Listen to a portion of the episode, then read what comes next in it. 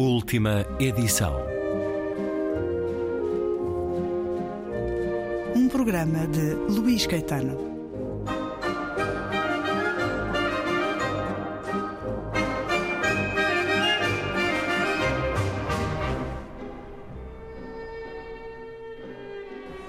Se algum gigante pegasse no bairro e o virasse de ponta cabeça para o sacudir, só cairia gente pobre. Desta vida, vivida ao contrário, só tombaria a moeda pequena, o tostão miserável para pagar o vinho na adega, a cerveja na tasca, as cebolas na mercearia do retornado, o aluguer do corpo à puta. O bairro era dos pobres. Eram eles as células que lhe transportavam a vida, os que lhe lavraram as pedras, os que lhe coçavam as costas com as unhas sujas do trabalho cotidiano. As terras do bairro matavam aos nossos pais as saudades do campo onde cresceram e que nós não conhecíamos.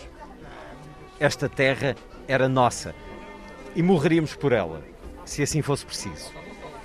Eu e os meus irmãos seguíamos o meu pai estrada abaixo, levávamos a bola de futebol para passear entre as ervas, colhíamos flores para oferecer à tristeza imensa da minha mãe, com os lenços à sandocan na cabeça para o sol não nos comer a moleirinha descalçávamos os sapatos ortopédicos e corríamos campo fora, pelas urticárias das relvas, picando os dedões na ocasional urtiga, esfolando os calos na malandrice das pedrinhas. Segurando joaninhas nos dedos, víamos a primavera a chegar e respirávamos o ar puro, fora da abóbada abatida do bairro que ali se estendia na sua marquise, com vista para a fuga, o seu jardim de campo. E é um certo do romance Bairro Sem Saída, de Fernando Ribeiro, uma edição suma. Fernando Ribeiro é um nome, é um músico eh, que conhecemos mais pelos Municipal do que pela autoria de livros, apesar de já ter vários publicados, apesar de já ter escrito, nomeadamente poesia também. Aqui uma incursão no romance. Bem-vindo à Antena 2. Olá, é um prazer. Esta escrita de que acabei de dar um exemplo também tem cadência, ritmo, música? Talvez, assim, ao ouvido, consiga ler, realmente nota essa, essa cadência e nós normalmente, principalmente quando estamos neste, este, neste afã de apresentar os livros, de falar eh, sobre eles, eh, quase, quase que os esquecemos, de alguma maneira, quase que esquecemos eh, exatamente essa vibração que a palavra dita, ou neste caso lida, em voz alta hum, tem. Eu, como músico, ou como autor, ou como poeta, eu, sinceramente não faço um grande exercício de pensamento sobre, sobre essas coisas. Eu sou uma pessoa que gosta de fazer eh, coisas, gosta de literatura, gosta de música. Não tenho preferência, tenho tantos discos quanto livros. Se calhar agora tenho um bocadinho mais de livros, depende de, de, do meu apetite, depende da minha, da minha fase uh, da vida mas sem dúvida que hum, este livro, este primeiro romance, que eu me atrevi, que, que me aventurei, não é? Vindo das letras do heavy metal e da, da poesia mais gótica, uh, por assim dizer, deve alguma coisa à música. Sim, uh, eu lembro-me que quando escrevi, principalmente a parte final uh, do livro, uh, pensei, tal como nos, nós pensamos quando estamos a fazer música, esta parte vai ser a abrir, hum. por assim yeah. dizer, vai ter outra cadência, vai ter outro, outro poder. É um rasgão. Exatamente, outro, outro batimento. Mas sim, acho que hum, no mundo em que a gente tenta, hum, de alguma forma, meter tudo em prateleiras, compartimentos, uh, acho que escrever um romance para um vocalista de heavy metal é tudo menos isso. É realmente misturar. A minha avó costumava dizer, e eu tenho algumas citações dela no livro também, quando nós comíamos alguma coisa ou misturávamos algumas comidas que provavelmente não devíamos misturar, ela dizia sempre: lá dentro não há prateleiras. e eu, o meu livro não tem prateleiras. Um, tem uma história, tem uma vibração, tem, tem personagem. Tem um sítio que também acaba por ser alguma, ficcionalmente, uma personagem, uh, ele próprio, um bairro, um bairro sem saída mas também terá, terá essa música, porque a música também faz parte uh, do livro. Não é um livro sobre música, não é um livro de música, não é um livro. Provavelmente será um livro de um, de um músico, mas é acima de tudo um, uma voz diferente daquilo que eu costumo fazer com os Municipal e isso é a parte mais divertida. Escutando, há uma desacralização do ato da escrita, seja porventura também o da música, seja o da poesia ou da ficção. Qual é a importância da escrita na sua vida, Fernando Ribeiro? Eu sempre acreditei, eu sou um bocadinho punk em relação a essas, essas coisas, porque principalmente quando nós começámos uh, a tocar em Portugal, a fazer coisas cá, nós vinhamos, uh, entre aspas, do estrangeiro Uh, e notávamos muito menos protocolo, muito menos etiqueta. Um, e cá sempre, de alguma forma, digo isto de uma forma, não quero fazer nenhum juízo de, de valor, mas sempre achei que as coisas estavam demasiadamente uh, etiquetadas, um, de alguma maneira e nunca não tenho exatamente uma resposta sobre, hum, ou muito elaborada ou muito complexa, sobre o que é que é o ato de escrever para mim. É um ato tranquilo para si, de gosto? É, é de gosto, sim. E comparativamente à música, os Municipal são uma banda profissional há quase 30 anos. Portanto, nós temos algo a provar. Uh, não é? E acho que era o Brecht que dizia: o homem que não tem nada a provar é um homem perigoso. E sempre temos, eu também tenho se calhar alguma coisa a provar, não sei muito bem a, que nem a quem, não conheço tão bem a autoridade, não conheço tão bem, uh, sei lá, os meandros uh, da escrita, a cena uh, literária, e isso permitiu-me ter uh, exatamente essa liberdade, essa um, quase um, um desprezo respeituoso, não é? Uh, pelo, que, pelo que se tem que fazer para, para escrever um livro. Eu escrevi este livro uh, num caos confortável. Eu acredito que, principalmente a literatura, uh, e é inevitável compará-la com a música, não é? Tem uma espécie de liberdade maior que se inscreve no facto de ter muito menos referências. A música, uma coisa mais sensorial, quando nós damos uma certa frequência de bateria ou um som de guitarra um, ou até um gutural. Há uma reação imediata. Exatamente, há uma reação quase corpórea.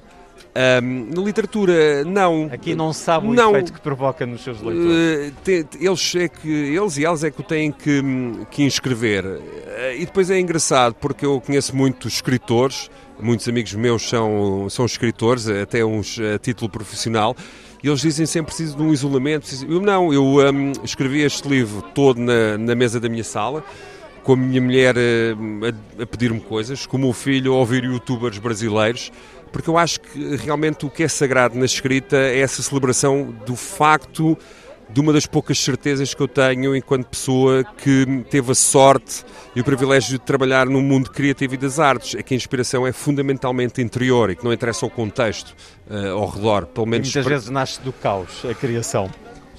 Sim, ou é Mesmo feita. Que seja um caos doméstico. Sim, ou é feita nesse, nesse, nesse sentido. Claro que podemos ser, uh, ir à mitologia e tudo e ver que realmente tudo nasce de uma massa primordial, talvez, não se sabe, quem sabe, não é? Mas, mas no, meu, eh, no meu caso eu não preciso de tranquilidade, não preciso de, de condições uh, para fazer música mais, mas para escrever não. E isso para mim faz-me sentir bastante livre enquanto entre aspas, autor, porque há esse, há esse pudor agora, não é? E nós, disseram nós, nós só nos chamamos autores depois de publicar um romance, porque um poeta não é bem um autor.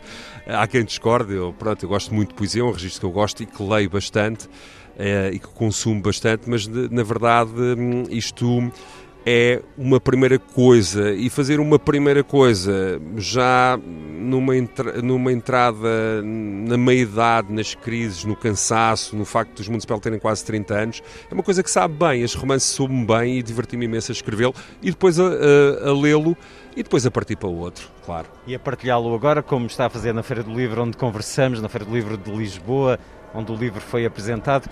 Este bairro sem saída é o bairro da Brandoa, que conheceu, onde cresceu, no pós-25 de Abril. É um bairro onde nos dá uma profunda honestidade das personagens, onde há uma dignidade entre cada uma, mesmo pelo meio da pobreza ou da violência. É um romance de personagens, Fernando Ribeiro? Boa pergunta, talvez o seja. Eu, hum, na altura, quando comecei a escrever o romance, o meu primeiro problema foi arranjar uma história, uma narrativa que contasse alguma coisa, que não fosse meramente uma coleção de cromos uh, da Brandoa. Se bem que não, não, não, não tivesse sido um mau plano, porque hum, o bairro da Brandoa, tal como muitos bairros uh, suburbanos uh, daquela altura, da cintura de Lisboa, é um bairro que se inventou a si próprio. E acho que essa é a energia principal do meu livro, é contar uh, ou recontar, neste caso, essa, essa invenção. Inventou-se como? Vieram pessoas do Minho, vieram pessoas do Alentejo, vieram pessoas do Litoral, vieram pessoas de Lisboa, vieram pessoas de outros bairros e todos eles se juntaram numa espécie de caldeirão que criou aquilo que eu chamo a mitologia dos bairros.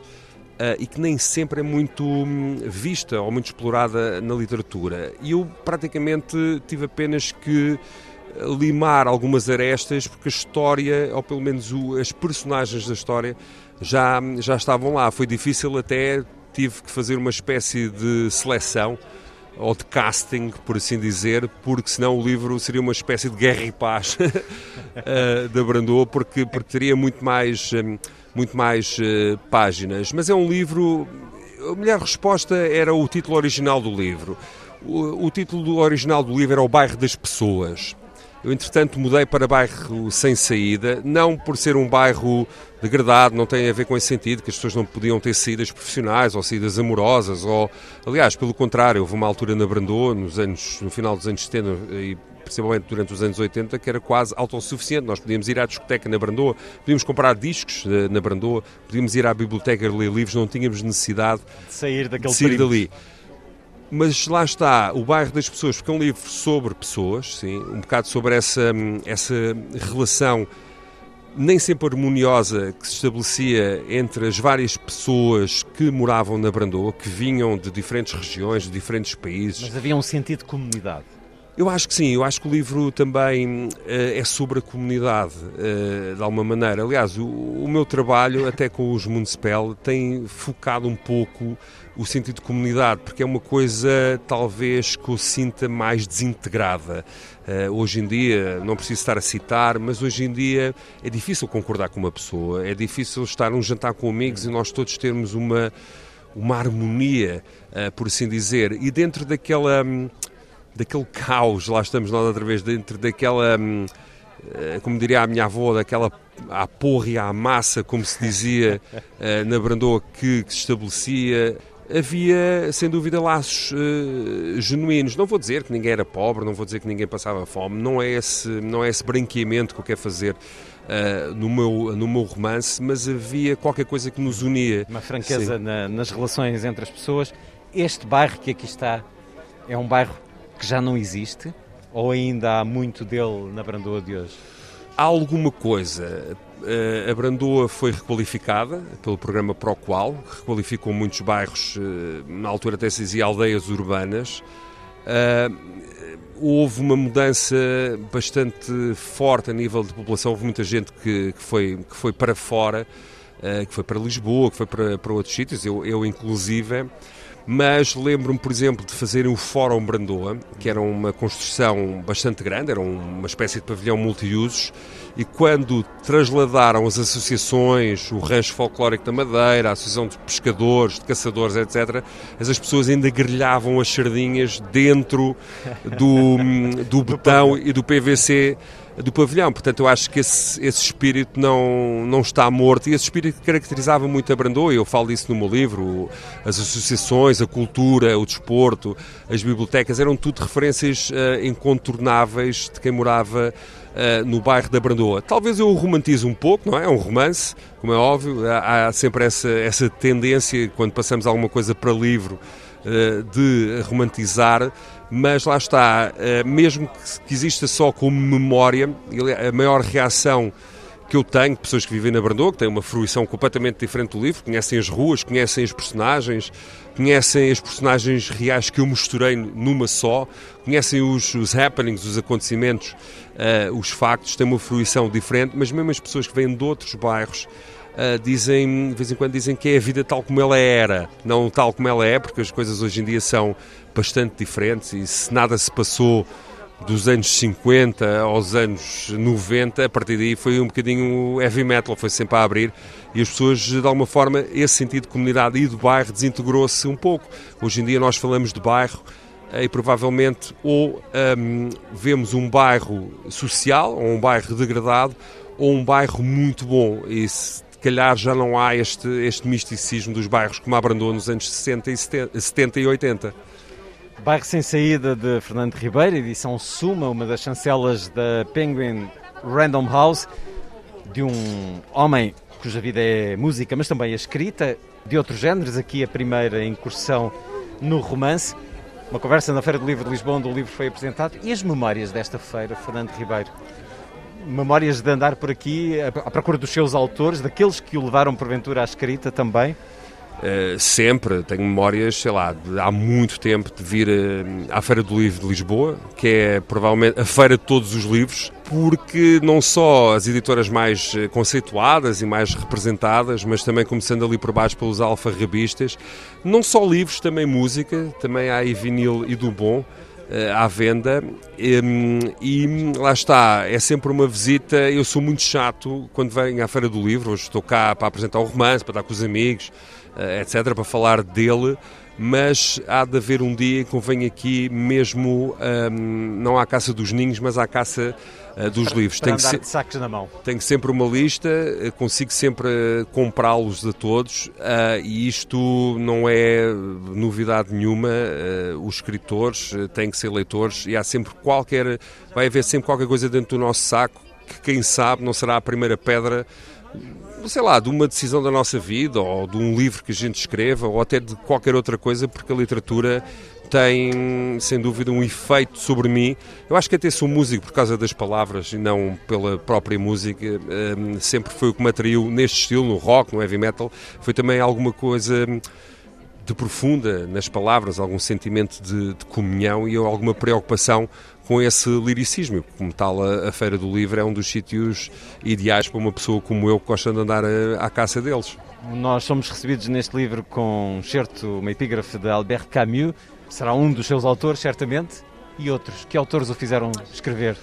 Vários. Eu acho que este livro, um, apesar de provavelmente não ter uh, as influências que eu pensei na altura, foi sem dúvida o António Lobo Antunes uh, que era uma pessoa que era e é um escritor que eu aprecio muito e que, que visitava muito o bairro da Brandoa uh, mais para comer algumas, algumas alguns petiscos que lá havia. Ele tinha um grupo que ia lá aos passarinhos, ia lá um, ou arroz de pombo, por exemplo, que eram coisas que se comiam ali na Brandoa eles tinham uma visão muito engraçada e muito saudável uh, dos subúrbios. Eu gosto daquela linguagem mais densa do Lobo Antunes, sou um, um leitor assíduo. Uh, depois houve aqui uma, uma colagem, traz o realismo mágico. Eu não conheço muito, conheço o Gabriel Garcia Marques, eu percebo, porque também há aqui um desfilado de personagens e de situações que provavelmente têm a ver mais com essa literatura sul-americana, mas eu leio um pouco tudo. O leitor que provavelmente, o escritor que provavelmente mais me influenciou ultimamente é o Jonathan Little,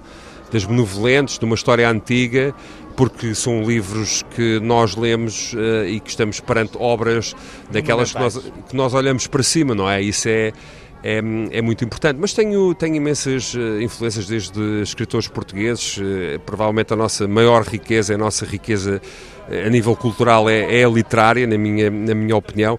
Mas eu estou sempre, sempre a ler e há sempre, vou sempre buscar daqui e dali, sim. Fernando Ribeiro, primeiro romance, Barre Sem Saída, a edição Suma. Muito obrigado por esta conversa para a Antena 2. Obrigado, um abraço.